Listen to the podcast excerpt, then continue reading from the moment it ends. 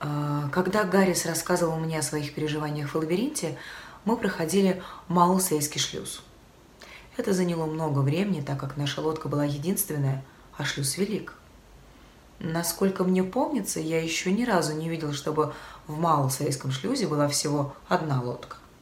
Мне кажется, это самый оживленный из всех шлюзов на реке, не исключая даже Баутерского.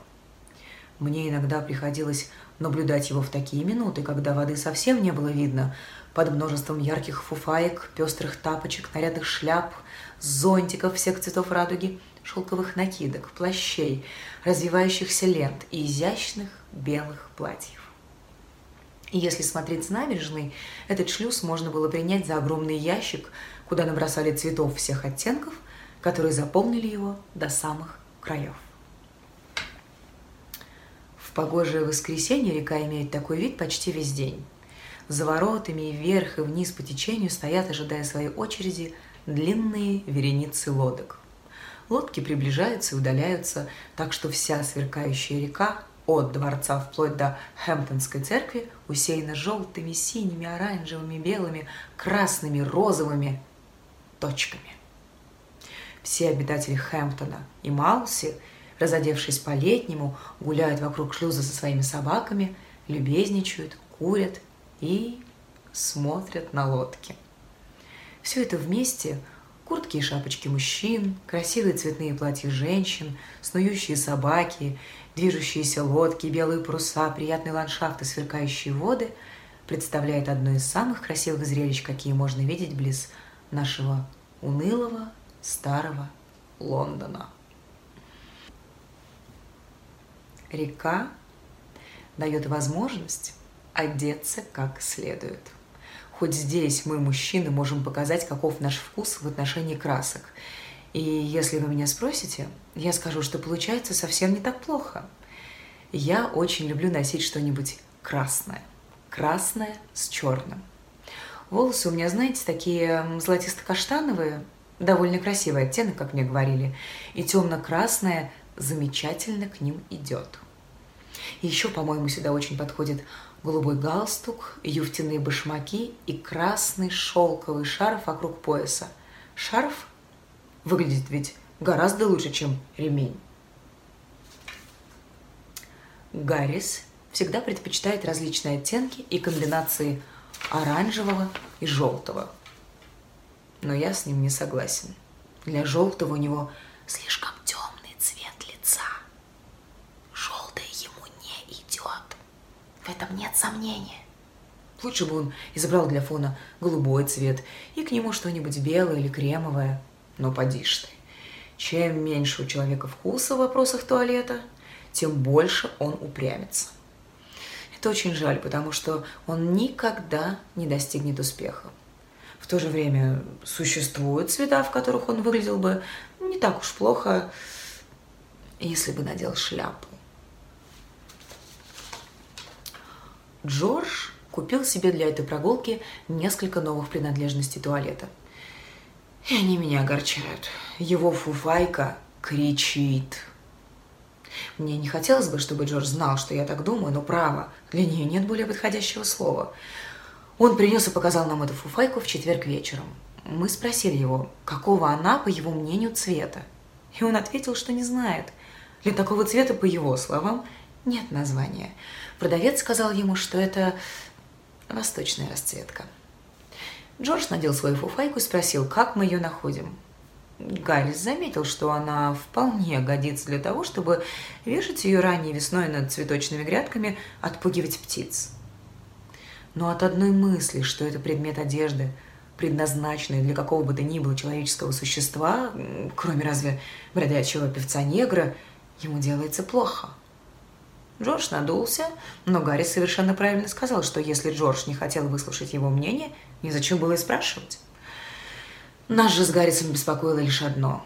Мы боимся, что эта фуфайка привлечет к нашей лодке всеобщее внимание.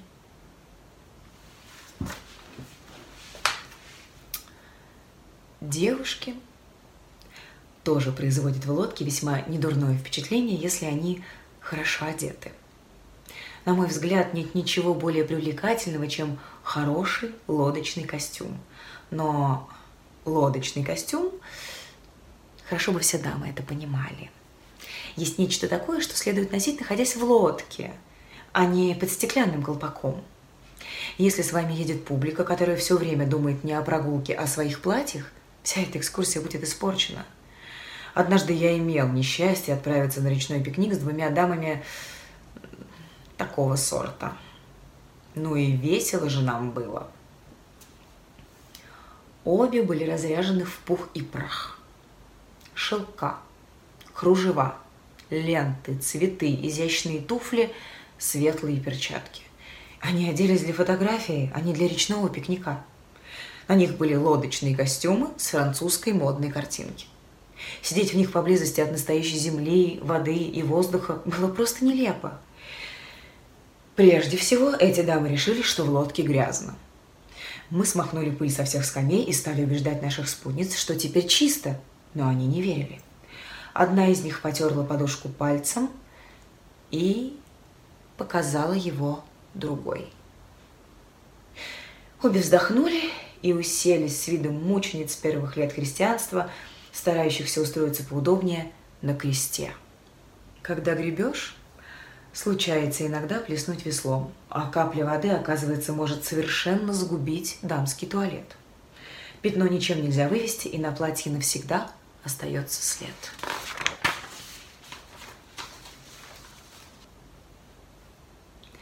Я был кормовым. Я старался как мог. Я поднимал весла вверх на два фута. После каждого удара делал паузу, чтобы с лопасти стекла вода. И выискивал, опуская их снова, самое гладкое место. Носовой вскоре сказал, что не чувствует себя достаточно искусным, чтобы грести со мной. И предпочитает, если я не против, сидеть и изучать мой стиль гребли. Она очень интересует его. Но, несмотря на все мои старания, брызги иногда залетали на платье девушек. Девушки не жаловались, а только крепче приникали друг к другу и сидели плотно сжав губы. Всякий раз, как их касалась капли воды, они пожимались и вздрагивали. Зрелище их молчаливых страданий возвышало душу, но оно совершенно расстроило мне нервы. Я слишком чувствителен. Я начал грести яростно и беспокойно, и чем больше я старался не брызгать, тем сильнее брызгал. Наконец я сдался и сказал, что я пересяду на нос. Носовой тоже нашел, что так будет лучше, и мы поменялись местами. Дамы, видя, что я ухожу, испустили невольный вздох облегчения и на минуту просияли. Бедные девушки. Им бы следовало лучше примириться со мной. юноша, который достался им теперь, был веселый, легкомысленный, толстокожий и не более чувствительный, чем щенок Ньюфаундленд. Вы могли метать в него молнии целый час подряд, и он бы этого не заметил. А если бы и заметил, то не смутился. Он шумно, наотмашь ударил веслами так, что брызги фонтаном разлетелись по всей лодке. И вся наша компания тотчас же застыла – выпрямившись на скамьях. Вылив на платье барышень около пинты воды, он с приятной улыбкой говорил «Ах, простите, пожалуйста», и предлагал им свой носовой платок. «О, это не важно», — шептали в ответ несчастные девицы и украдкой закрывались пледами и пальто или пытались защищаться от брызг своими кружевными зонтиками.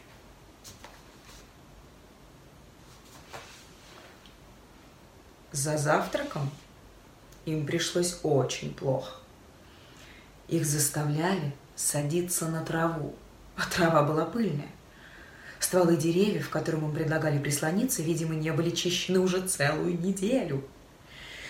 Девушки заслали на земле носовые платки и сели на них, держась очень прямо.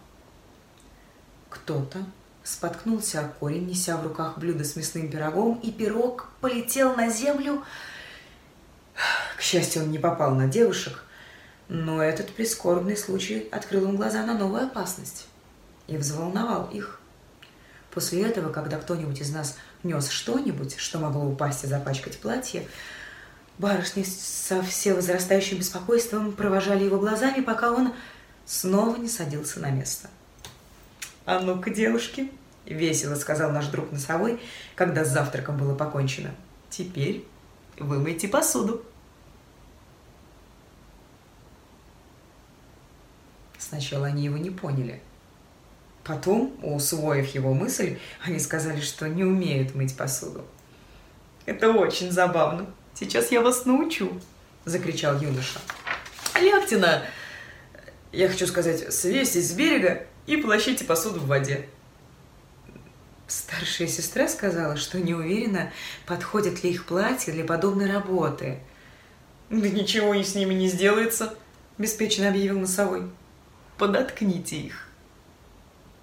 И он заставил таки девушек вымыть посуду. Он сказал, что в этом главная прелесть пикника. Девушки нашли, что это очень интересно.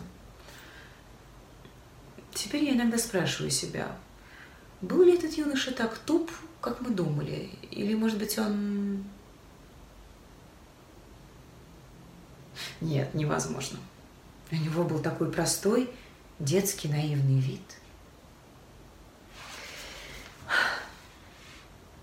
Гаррису захотелось выйти в Хэмптон-корте и посмотреть могилу миссис Томас.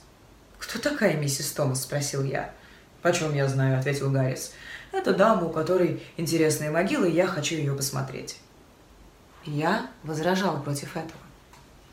Не знаю, может быть, я не так устроен, как другие, но меня как-то никогда не влекло к нагробным плитам. Я знаю, что первое, что подобает сделать, когда вы приезжаете в какой-нибудь город или в деревню, это бежать на кладбище и наслаждаться видом могил. Но я всегда отказываю себе в этом развлечении. Мне неинтересно бродить по темным холодным церквам вслед за каким-нибудь астматическим старцем и читать надгробные надписи. Даже вид куска потрескавшейся бронзы, вделанный в камень, не доставляет мне того, что я называю истинным счастьем. Я шокирую почтенных причетников невозмутимостью, с какой смотрю на трогательные надписи, и полным отсутствием интереса генеалогии обитателей данной местности. А мое плохо скрываемое стремление поскорее выбраться из церкви кажется им оскорбительным. Однажды, золотистым солнечным утром, я прислонился к невысокой стене, ограждающей маленькую сельскую церковь, и курил с глубокой тихой радостью, наслаждаясь безмятежной картиной. Серая старинная церковь с деревянным резным крыльцом, увитая гирляндами плюща. Белая дорога, извивающаяся по склону горы между рядами высоких вязов. Домики с соломенными крышами, выглядывающие из аккуратно подстриженных изгородей. Серебристая река в ложбине, покрытый лесом горы вдали. Чудесный пейзаж. В нем было что-то идиллическое, поэтичное. Он вдохновлял меня. Я оказался себе добрым и благородным. Я чувствовал, что не хочу быть больше грешным и безнравственным. Мне хотелось поселиться здесь, никогда больше не поступать дурно и вести безупречную, прекрасную жизнь. Мне хотелось, чтобы седина посеребрила мои волосы, когда я состарюсь, и так далее, и так далее. В эту минуту я прощал всем моим друзьям и знакомым их греховность и дурной нрав и благословлял их. Они не знали, что я их благословляю. Они шли своим дурным путем, не имея понятия о том, что я делал для них в этой далекой мирной деревне. Но я все же делал это, и мне хотелось, чтобы они это знали, так как я желал сделать их счастливыми. Такие возвышенные добрые мысли мелькали у меня в голове, и вдруг моя задумчивость была прервана тоненькими пронзительными возгласами. «Все в порядке, сэр! Я иду, иду! Все в порядке, сэр! Не спешите!» Я поднял глаза и увидел лысого старика, который ковылял по кладбищу, направляясь ко мне. В руках у него была огромная связка ключей, которые тряслись и гремели при каждом его шаге. С молчаливым достоинством я махнул ему рукой, чтобы он уходил. Но старик все приближался, неумолчно крича. «Я иду, сэр, иду. Я немного хромаю, теперь я уж не такой прыткий, как раньше. Сюда, сэр!» «Уходи, о несчастный старец!» — сказал я. «Я торопился изо всех сил, сэр», — продолжал старик. «Моя хозяйка вот только сию минуту заметила вас. Идите за мной, сэр». «Уходите», — повторил я. «Оставьте меня, пока я не перелез через забор и не убил вас». Старик, видимо, удивился. «Разве вы не хотите посмотреть могилы?» — спросил он. «Нет», — ответил я, — «не хочу. Я хочу стоять здесь, прислонившись к этой крепкой старой стене. Уходите, не мешайте мне. Я доверху полон прекрасными, благородными мыслями, и хочу остаться таким, ибо чувствую себя добрым и хорошим. Не болтайте же здесь и не бесите меня. Вы рассеете все мои добрые чувства вашими нелепыми могильными камнями. Уходите и найдите кого-нибудь, кто похоронит вас за дешевую цену, а я оплачу половину расходов. На минуту старик растерялся. Он протер глаза и пристально посмотрел на меня. Снаружи я был достаточно похож на человека. Старик ничего не понимал. «Вы приезжий?» – спросил он. «Вы не живете здесь?» «Нет, не живу», – сказал я. Если бы я жил здесь, вы бы здесь не жили. Ну, значит, вы хотите посмотреть могилы, сказал старик. Ну, гробницы, знаете, закопанные люди, памятники. Вы обманщик, ответил я, начиная раздражаться. И я не хочу смотреть ваши могилы. Зачем это мне? У нас есть свои могилы у нашей семьи. Могилы моего дяди Поджера на кладбище Кэнсел Грин гордится вся округа а гробница моего дяди в Бау может принять восемь постояльцев, а моя двоюродная бабушка Сьюзан покоится в кирпичной гробнице на кладбище Финчли. Надгробный камень ее украшен барельефом в виде кофейника, а вдоль всей могилы тянется шестидюймовая ограда из лучшего белого камня, которая стоила немалых денег. Если мне требуется могила, я хожу в те места и наслаждаюсь ими. Мне не нужно чужих могил. Когда вас самого похоронят, я приду и посмотрю вашу могилу. Это все, что я могу для вас сделать. Старик залился слезами. Он сказал, что на одной из могил лежит камень, про который говорят, будто это все, что осталось от изображения какого-то мужчины. А на другом камне вырезаны какие-то слова, которых еще никто не мог разобрать. Я продолжал упорствовать, и старик сказал сокрушенным тоном. «Может быть, вы посмотрите надгробное окно?» Я не согласился даже на это, и старик выпустил свой последний заряд. Он подошел ближе и хрипло прошептал. «У меня есть там внизу в склепе пара черепов. Посмотрите на них. Идемте же, посмотрите черепа. Вы молодой человек, вы путешествуете и должны доставить себе удовольствие. Пойдемте посмотрим черепа. Тут я обратился в бегство и на бегу слышал, как старик кричал «Посмотрите черепа! Верните же, посмотрите черепа!» Но Гаррис упивается видом могил, гробниц, эпитафий и надписей на памятниках. И от мысли, что он может не увидеть могилы миссис Томас, он совершенно свихнулся.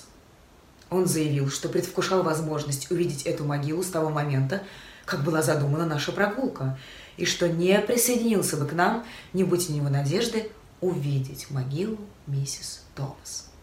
Я напомнил Гаррису о Джорджи и о том, что мы должны доставить лодку к пяти часам Шепертон и встретить его. И Гаррис принялся за Джорджа. Чего это Джордж целый день болтается, заставляет нас одних таскать эту громоздкую, старую, перегруженную лодку вверх и вниз по реке и встречать его? Почему Джордж не мог сам прийти и поработать? Почему он не взял себе свободный день и не поехал с нами? Провались этот банк, какая польза банку от Джорджа? Когда бы я туда не пришел, продолжал Гаррис, я ни разу не видел, чтобы Джордж что-нибудь делал. Он весь день сидит за стеклом и притворяется, будто чем-то занят. Что польза от человека, который сидит за стеклом? Я должен работать, чтобы жить. Почему же он не работает? Зачем он там нужен и какой вообще толк от всех этих банков? Они берут у вас деньги, а потом, когда вы выписываете чек, возвращают его, испещрив во всех направлениях надписями «Исчерпан. Обратитесь к чекодателю». Какой во всем этом смысл? Этот фокус они проделали со мной на прошлой неделе дважды, я не намерен долго терпеть подобные вещи. Я закрою свой счет. Вот Джордж здесь, мы могли бы посмотреть могилу. Я вообще не верю, что он в банке. Просто он где-нибудь шляется, а нам приходится работать. Ух, я выйду и пойду чего-нибудь выпью.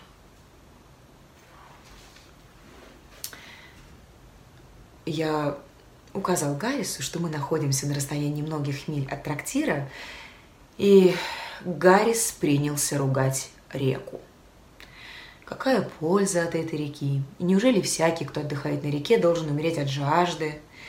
Когда Гаррис в таком настроении, лучше ему не мешать. В конце концов он выдыхается и сидит потом спокойно. Я напомнил ему, что в корзине есть концентрированный лимонад, а на носу стоит целый галлон воды. Надо только смешать одно с другим, и получится вкусный, освежающий напиток. Тут Гаррис накинулся на лимонад и всякую, по его выражению, бурду, годную лишь для школьников, вроде имбирного пива, малинового сиропа и так далее. Все они расстраивают желудок, губят тело и душу и являются причиной половины преступлений, совершаемых в Англии. Но все же, заявил он, ему необходимо что-нибудь выпить. Он влез на скамью, и наклонился, чтобы достать бутылку. Она лежала на самом дне корзины, ее, видимо, было нелегко найти. Гаррису приходилось наклоняться все больше и больше, пытаясь при этом управлять лодкой и видя все вверх дном, он потянул не за ту веревку и вогнал лодку в берег. Толчок опрокинул его, и он нырнул прямо в корзину и стоял в ней головой вниз, судорожно вцепившись руками в борта лодки и задрав ноги кверху. Он не отважился шевельнуться, чтобы не полететь в воду. И ему пришлось стоять так, пока я не вытянул его за ноги, отчего он еще больше взбесился.